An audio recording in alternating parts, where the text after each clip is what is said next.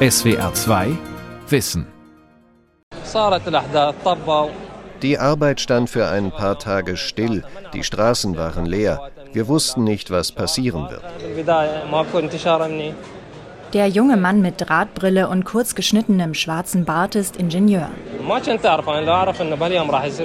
Wenn ich gewusst hätte, was kommt, wäre ich nicht nach Mossul zurückgekehrt. Afan arbeitete damals, als der IS die Macht in Mossul übernahm, für das regionale Telekommunikationsunternehmen Orbitel. Ein Name, der im Westen niemandem etwas sagt. Doch Afans Firma hatte einen enorm wichtigen Auftrag. Orbitel sollte dabei mithelfen, das brachliegende Mobilfunknetz im Nordirak aufzubauen, für einen weltweit bekannten Auftraggeber.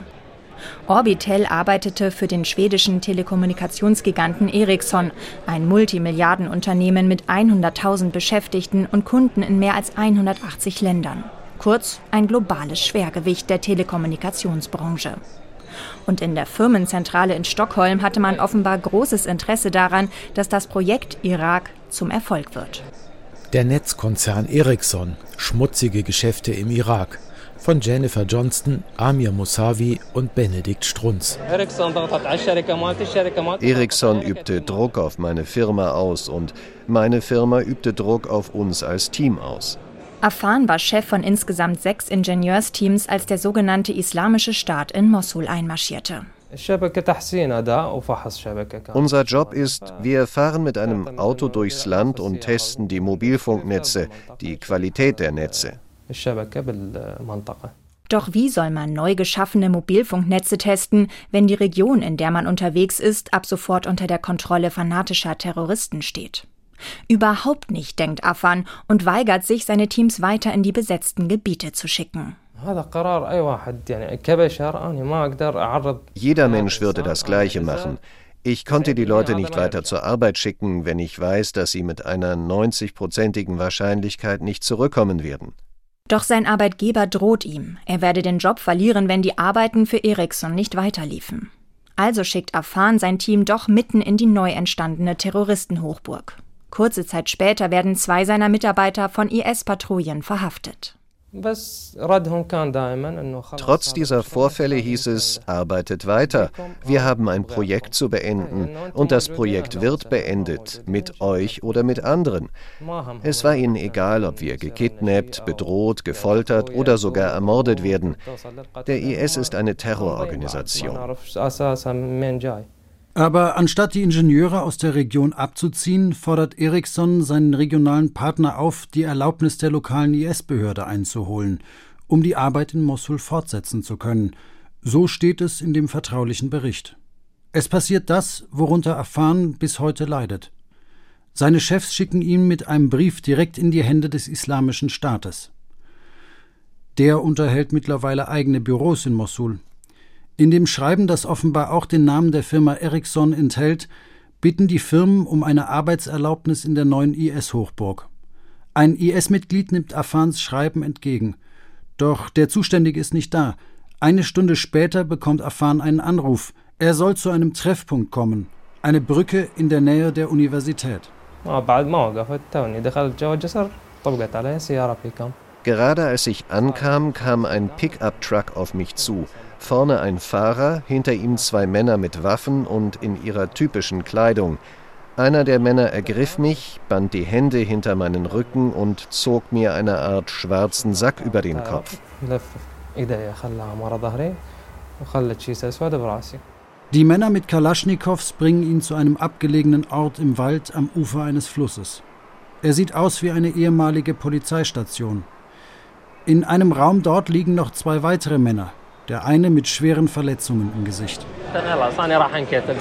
Ich dachte, es ist vorbei. Ich bin tot. Das war im Juni 2014. Fünfeinhalb Jahre später, am 11. Dezember 2019, stellt der leitende Ericsson-Angestellte Niklas Hallenberg einen Untersuchungsbericht fertig, der gehörige Sprengkraft in sich trägt. Interne Ermittler haben 28 Zeugen befragt. 22,5 Millionen E-Mails ausgewertet und 4 Terabyte Daten analysiert. Das Ergebnis dieser Untersuchung wurde von einer anonymen Quelle dem Internationalen Konsortium für investigative Journalistinnen und Journalisten in Washington, kurz ICIJ, zugespielt. Mehr als 110 Journalistinnen und Journalisten aus 22 Ländern haben den Bericht anschließend gemeinsam mit dem ICIJ ausgewertet, darunter Le Monde, der schwedische Fernsehsender SVT oder die Washington Post. In Deutschland waren Journalistinnen und Journalisten von NDR, WDR und Süddeutscher Zeitung an den Recherchen beteiligt, die weltweit unter dem Stichwort The Ericsson List veröffentlicht werden. Zitat es mussten eine Reihe von Verfehlungen von Ericsson-Mitarbeitern und von Dritten festgestellt werden. Die Verfehlungen betreffen den Zeitraum von 2011 bis 2019. Iraq, a country rich in human and natural resources, die folgenden Verstöße gegen Regeln der Geschäftsethik durch Ericsson-Mitarbeiter und durch Ericsson-Vertragspartner konnten festgestellt werden. Korruption und Kickback-Zahlungen, Betrug und Unterschlagung, Geschenke und Unterhaltung, Buchhaltung und Finanzen, Handelscompliance. Der 79-seitige Bericht liest sich wie ein Albtraum für jedes Börsenunternehmen.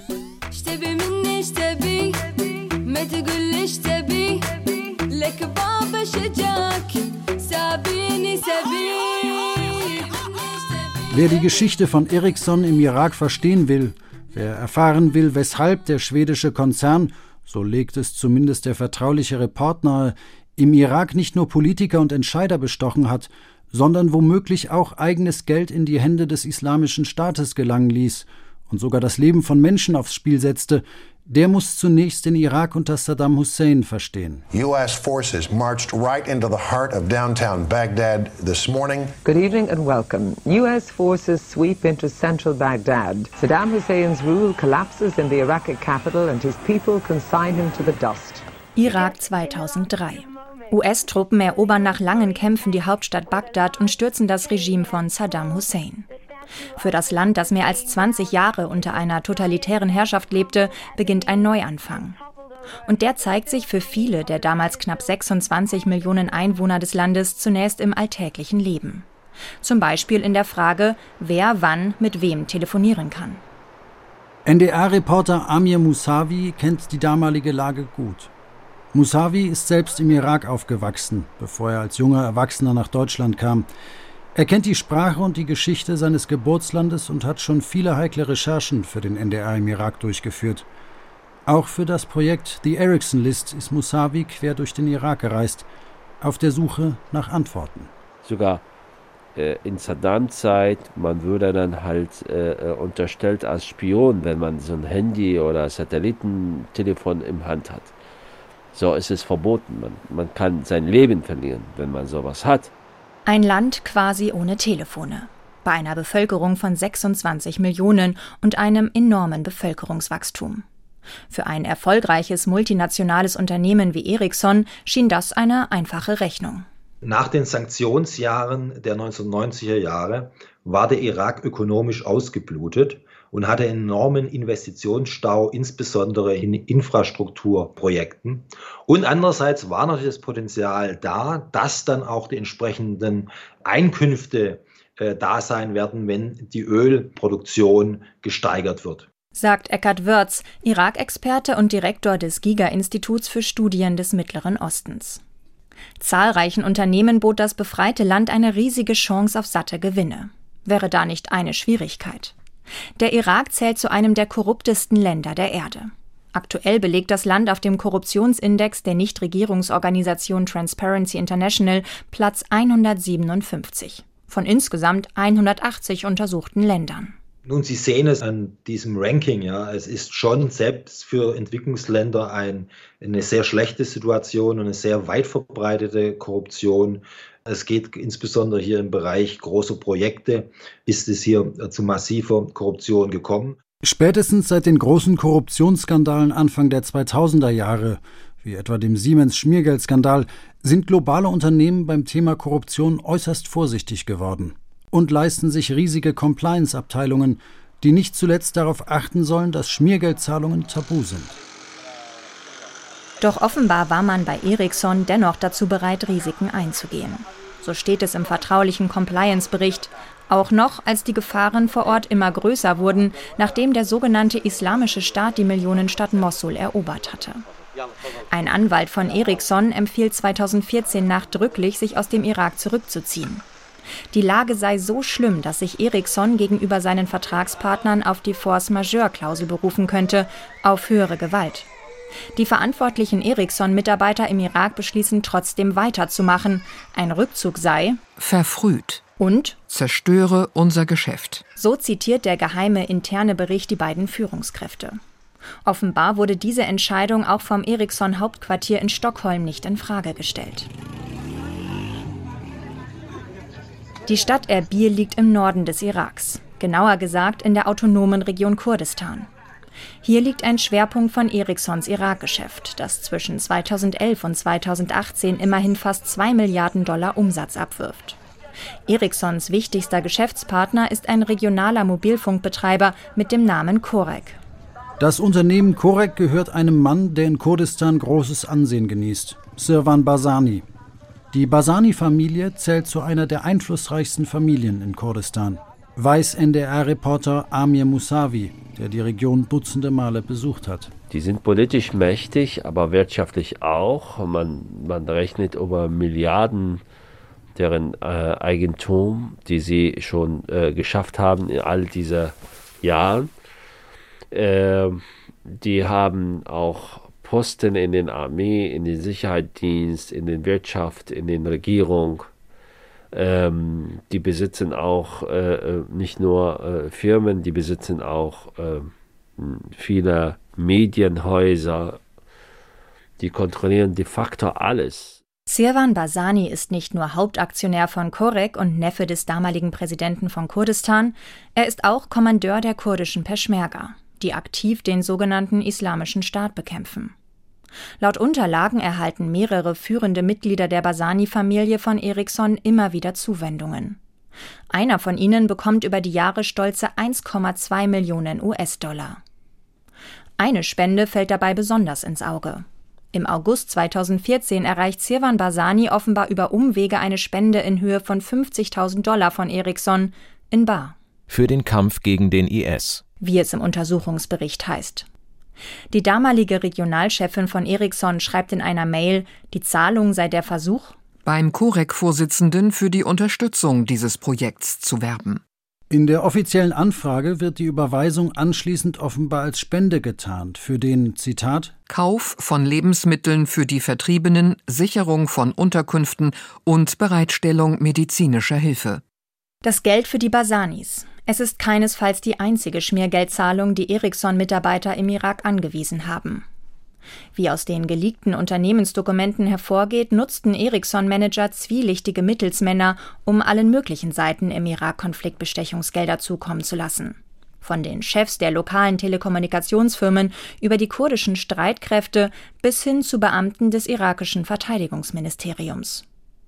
Um die Zahlungen zu erleichtern und um Geldströme zu verschleiern, legten die Mittelsmänner offenbar schwarze Kassen an, von denen dann eingekauft wurde, um Entscheidungsträger günstig zu stimmen. Alkohol, Zigarren, Koffer, edle Stifte, teure Uhren, exquisite Dinner, Smartphones, Tablets, Kunstwerke, VIP-Tickets für Fußballspiele oder Flüge. Um an lukrative Aufträge zu kommen und im Wachstumsmarkt Irak Rendite zu machen, war das für Ericsson über Jahre hinweg offenbar akzeptabel.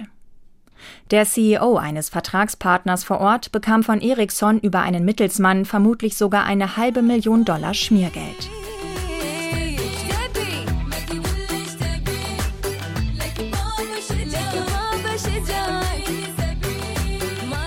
Der vertrauliche Bericht bleibt an manchen Stellen vage sodass sich nur vermuten lässt, wie weit das Schmiergeldsystem im Irak reichte.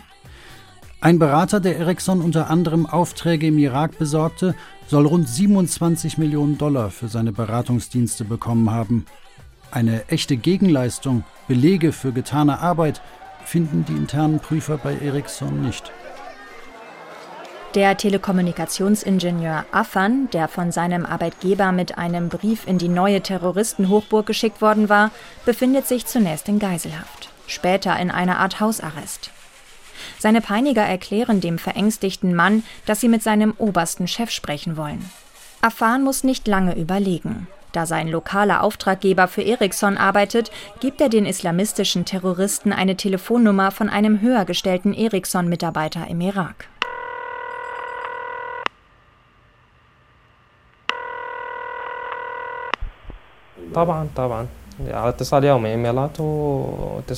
Er kennt mich sehr gut. Wir hatten täglich E-Mail und Telefonkontakt. Als die Verbindung steht, erklärt Afan dem Projektleiter kurz die Lage und reicht das Telefon dann an seinen Entführer weiter. Er erinnert sich, der IS-Kämpfer brüllte eine Forderung in das Telefon. Ericsson sollte eine Steuer bezahlen, um im selbsternannten islamischen Staat weiterarbeiten zu dürfen. Sonst würde der IS die Büros des Konzerns im Irak in die Luft sprengen. Der Terrorist verlangt von dem Börsenunternehmen Geld, viel Geld. Für jeden Monat, in dem Ericsson ohne Genehmigung des IS gearbeitet hat, erinnert sich Afan. Insgesamt 2,4 Millionen US-Dollar. Der Ericsson-Mitarbeiter am anderen Ende der Leitung verstummt daraufhin. Der Projektleiter beendete das Gespräch und schaltet sein Handy aus.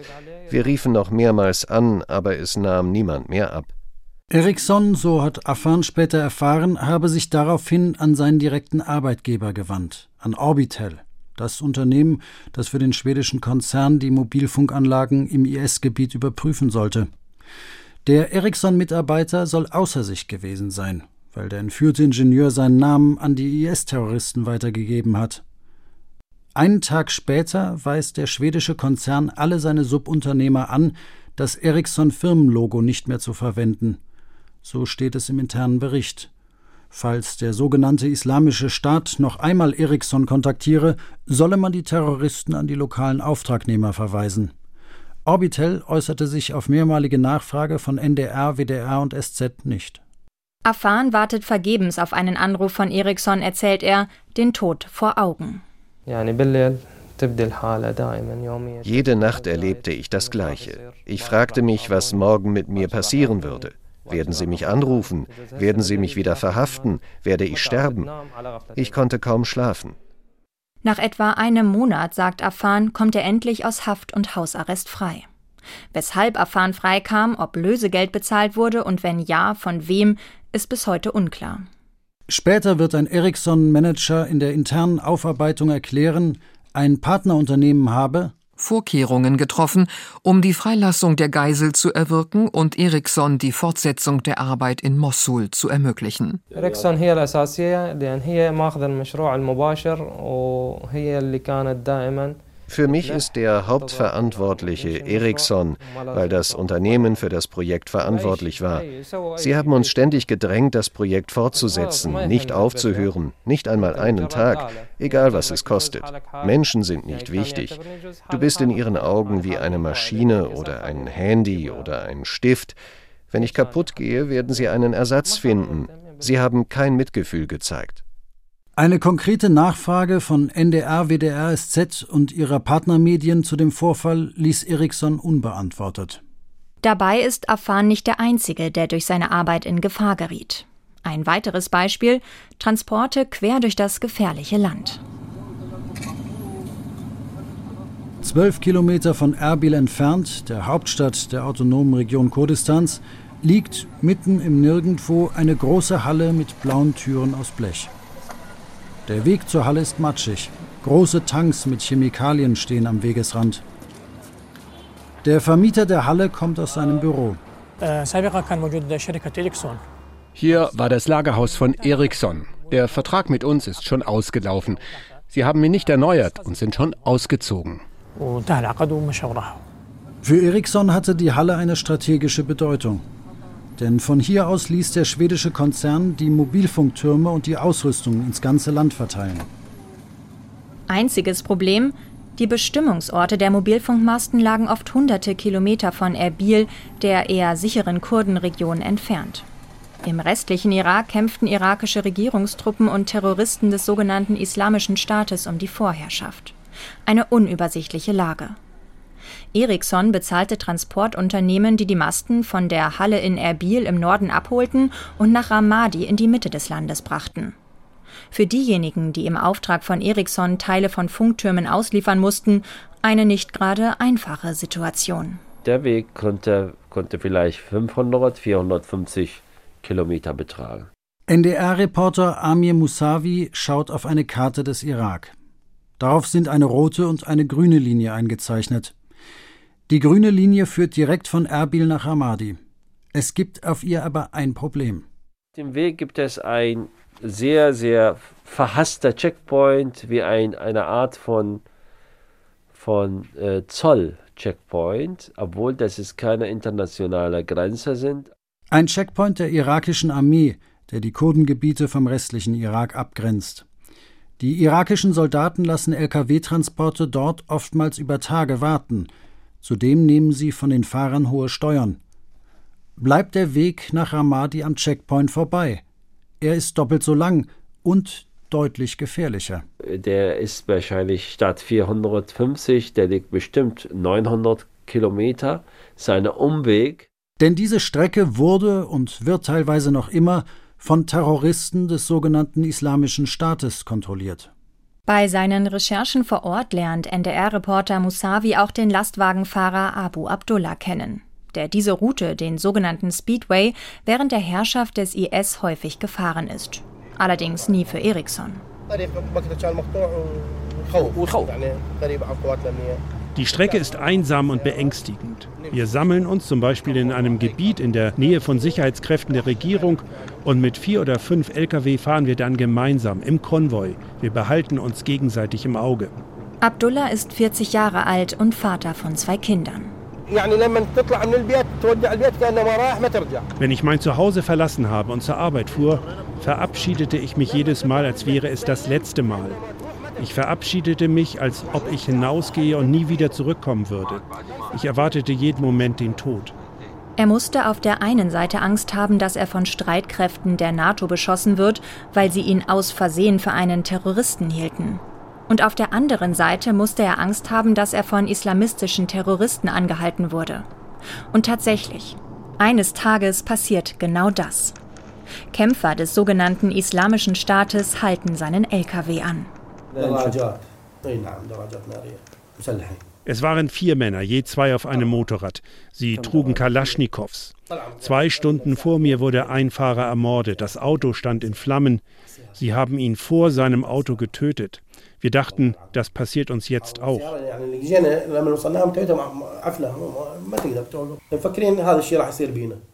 Doch Abu Abdullah hat an diesem Tag Glück. Nach einem kurzen Verhör kann er weiterfahren auf der gefährlichen Strecke. Ericsson beauftragte einen irakischen Dienstleister, die so wichtigen Bauteile zu liefern. Offenbar wies auch der Ericsson-Dienstleister seine Fahrer an, den sogenannten Speedway zu nutzen, mitten durchs IS-Gebiet. Der interne Bericht kommt zu dem Schluss, Zitat, es war wichtiger, Geschäfte abzuwickeln und Kunden zu beliefern, als sich an die Regularien und Gesetze zu halten. Im Auftrag von Ericsson haben sich Lkw-Fahrer somit in Lebensgefahr begeben, damit der Weltkonzern möglichst rasch neue Mobilfunkmasten aufstellen kann. Ein weiteres Problem, auch auf dem Speedway wurden Steuern verlangt. Und die mussten an die Kämpfer des sogenannten Islamischen Staates oder an andere Milizen gezahlt werden. Pro Transport konnten das mehrere tausend Dollar sein. Das ist nicht übertrieben, das ist ein normaler Preis. Weiß auch Lkw-Fahrer Abdullah hat tatsächlich auch das von Ericsson gecharterte Transportunternehmen Geld an den Islamischen Staat bezahlt, um den Speedway benutzen zu dürfen? Oder anders gefragt, ist somit Ericsson Geld an eine terroristische Organisation geflossen, deren Ziel es ist, Andersgläubige zu ermorden, Frauen ihrer Rechte zu entledigen und die Demokratie abzuschaffen? Eine unangenehme Frage, auf die auch der Ericsson-Bericht keine ganz genaue Antwort geben möchte. Auch wenn durch die Verhöre nicht bestätigt werden konnte, dass es zu Schmiergeldzahlungen oder zu Terrorismusfinanzierung gekommen ist, legen E-Mails den Verdacht nahe, dass der Zoll illegal umgangen wurde und dass Transporte durch vom IS kontrollierte Gebiete durchgeführt wurden. Weiter führt der Bericht aus, dass mehrere Transportfahrten durchgeführt wurden, für die die abgerechneten Kosten deutlich über dem Normalpreis lagen. Statt 1000 Dollar wurden für 30 Lastwagen 3000 bis 4000 Dollar abgerechnet, in einem Fall sogar 22.000 US-Dollar. Niemand konnte erklären, weshalb dies geschah. Aber so steht es auch im Bericht. Die höheren Kosten wurden vermutlich für Bestechung genutzt und Zahlungen an lokale Milizen entlang der Transportroute. Ja, das, das, das kann dann strafbare Terrorismusfinanzierung sein. Sagt der renommierte Strafrechtler Ingo Minoggio, der bundesweit Unternehmen in komplexen wirtschaftsstrafrechtlichen Fällen vertritt. Also äh, mich zu entschuldigen, das waren nicht meine Leute, äh, das funktioniert nicht. Strafrechtlich macht das keinen Unterschied. Für den, der die Kette in Gang setzt und der voraussehen kann und es billigt, macht es keinen Unterschied. Das darf auch nicht sein. Sonst könnten ja immer, äh, ich sag mal, die Hintermänner oder die Entscheidenden würden dann äh, immer im Hintergrund bleiben können. Ericsson hat Verantwortung für alle Glieder der Kette. Das betont auch der interne Bericht. Unzulässige Handlungen von Dritten können für Ericsson schwerwiegende Folgen haben. Sie unterscheiden sich nicht von denen, die direkt von Ericsson-Mitarbeitern begangen wurden. In diesem Fall der Verdacht der Terrorfinanzierung. Belegen lassen sich solche Vermutungen nicht. Wir wären hierzu eigentlich gerne mit Ericsson selbst ins Gespräch gekommen. Gemeinsam im internationalen Team haben wir deshalb einen langen Fragenkatalog an Ericsson geschickt, in dem wir nach Afan gefragt haben, nach den Fahrten durchs IS-Gebiet und auch nach den zahlreichen Geldzahlungen. Doch die Ericsson-Zentrale in Stockholm möchte offenbar konkrete Fragen von Journalistinnen und Journalisten nicht beantworten. Stattdessen veröffentlicht der Konzern am 15. Februar ein Statement, in dem ein Teil des Fehlverhaltens eingeräumt wird. In der vergangenen Woche haben wir erneut detaillierte Medienanfragen von schwedischen und internationalen Medien bekommen. Ihre interne Untersuchung zeige, Geldspenden ohne eindeutigen Empfänger, Zahlungen an einen Lieferanten für Arbeiten ohne definierten Umfang und ohne Dokumentation, die Inanspruchnahme von Lieferanten für Barzahlungen, die Finanzierung unangemessener Reisen und Ausgaben sowie die unangemessene Inanspruchnahme von Handelsvertretern und Beratern. In einem Interview mit einer Zeitung räumt der Vorstandsvorsitzende des Unternehmens, Börje Eckholm, noch am gleichen Tag ein, was wir auch sehen, ist, dass Transportrouten durch Gebiete gekauft wurden, die von terroristischen Organisationen, einschließlich ISIS, kontrolliert wurden.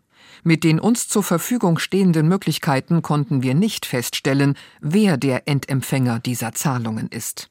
Er räumt weiter ein, Ericsson könnte an islamistische Terroristen Geld gezahlt haben, um Zugang zu bestimmten Transportwegen zu bekommen. Er fügt hinzu, Terrorfinanzierung sei komplett inakzeptabel und werde von Ericsson nicht geduldet. Als Ergebnis der Untersuchung seien mehrere Mitarbeiter entlassen worden. Zudem seien disziplinarische Maßnahmen und weitere Korrekturmaßnahmen ergriffen worden, heißt es weiter. Zur Frage, ob Ericsson im Irak immer wieder Profitinteressen über die Gesundheit seiner Mitarbeiter gestellt habe, äußert sich Ericsson nicht. Kein Wort auch zum Fall des vom IS entführten Ingenieurs Afan. Sie haben mich zerstört. Bis heute führe ich kein stabiles Leben. Ich habe meine Familie verlassen, ich bin nicht verheiratet und ich bin arbeitslos. Afan will künftig nicht länger schweigen. Er hat sich dazu entschlossen, Ericsson auf Schadensersatz zu verklagen. Ericsson musste bereits in der Vergangenheit empfindliche Strafen zahlen, weil der Konzern Entscheidungsträger im Ausland geschmiert hatte. 2019 musste der Konzern in den USA bereits eine Rekordstrafe in Höhe von einer Milliarde US-Dollar bezahlen. Im US-Verfahren ging es offiziell um Unregelmäßigkeiten in fünf Ländern. Seit der internationalen Veröffentlichung der Recherche ist der Börsenkurs von Ericsson deutlich nach unten gegangen. Seit Mitte Februar um gut 30 Prozent. Analysten erklärten die Aktie aufgrund der Enthüllungen als vorerst uninvestierbar. Anleger erwägen eine Sammelklage gegen den Konzern. Die US-Behörden werfen Ericsson vor, gegen Auflagen in Zusammenhang mit der Milliardenstrafe von 2019 verstoßen zu haben. Ericsson habe sein Fehlverhalten im Irak nicht ausreichend offengelegt. Damit drohen dem Konzern weitere Ermittlungen. Der Geschäftsführer von Ericsson, Börje Eckholm, sagte, er könne den Schaden und die möglichen Strafen noch nicht abschätzen. Er nannte das Fehlverhalten des Konzerns in einer Online-Pressekonferenz äußerst peinlich und betonte, der Konzern sei auf einer Zitat kulturellen Reise. Eine Erfolgsmeldung sei etwa, dass die Mitarbeiter Compliance-Verstöße inzwischen häufiger melden. SWR 2 Wissen. Der Netzkonzern Ericsson von Jennifer Johnston, Amir Musavi und Benedikt Strunz. Redaktion Dirk Asendorf. SWR 2 Wissen. Manuskripte und weiterführende Informationen zu unserem Podcast und den einzelnen Folgen gibt es unter swr2wissen.de.